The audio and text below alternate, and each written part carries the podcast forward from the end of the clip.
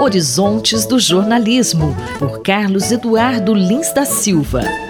Professor Carlos Eduardo, a guerra entre Israel e o Hamas vem sendo considerada uma das mais letais para jornalistas.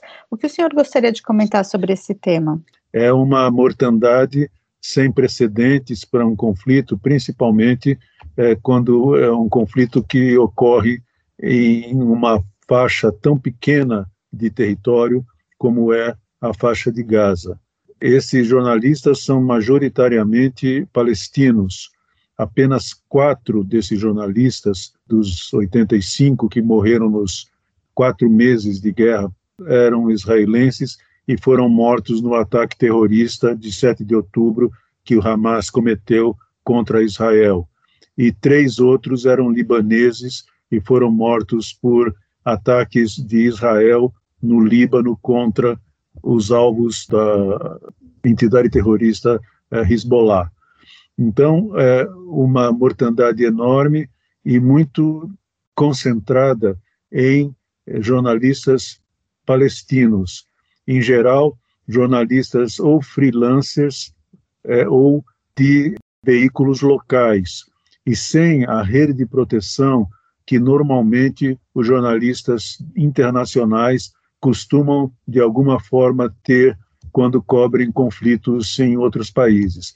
Professor, além da questão da, da, mortalidade, que já é grave em si, é, os jornalistas é, no local, eles sofrem com uma série de dificuldades que são bem maiores do que em outras coberturas de conflitos ou de guerras, não? Sim, sem dúvida.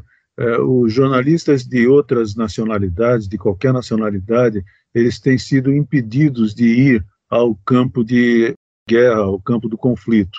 Eles só podem entrar em Gaza se estiverem acompanhados por alguns soldados das Forças de Defesa de Israel. A Foreign Press Association, Associação de Jornalismo Internacional, entrou com uma ação na Suprema Corte de Israel é, pedindo que ela autorizasse a ida de jornalistas aos campos de batalha. E a, a Suprema Corte israelense negou esse pedido por motivos de segurança, segundo eles. E, normalmente, é, mesmo quando veículos como a CNN já fez e o Washington Post já fez, quando os veículos assumem total responsabilidade pelo que possa acontecer com os seus repórteres, ainda assim, tanto as autoridades de Israel quanto as autoridades do Egito, que é uma ponte de entrada para é, o conflito em Gaza, as autoridades desses dois países, eles têm negado autorização para que os repórteres de outras nacionalidades possam estar presentes no local dos acontecimentos.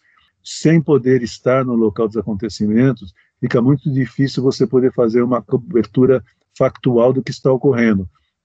Já é difícil, mesmo se os repórteres estão lá, porque a altíssima densidade populacional em Gaza e todas as controvérsias que existem, o clima de hostilidade mútua entre israelenses e palestinos, tudo isso dificulta demais a apuração de notícias, de informações com o mínimo de factualidade, com o mínimo de objetividade. Não é que não haja informações vindas de Gaza durante esse conflito.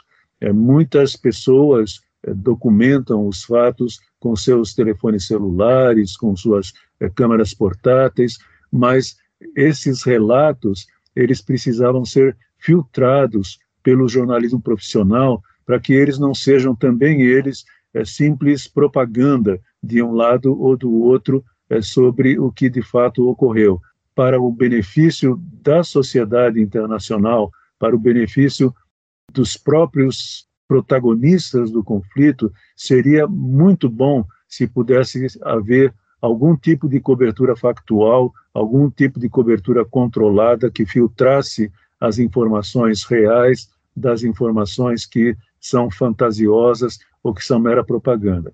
No entanto, isso não está parecendo que vai acontecer tão cedo. O jornalista e professor Carlos Eduardo Lins da Silva, colunista da Rádio USP, conversou comigo, Márcia Blasque. Horizontes do Jornalismo, por Carlos Eduardo Lins da Silva.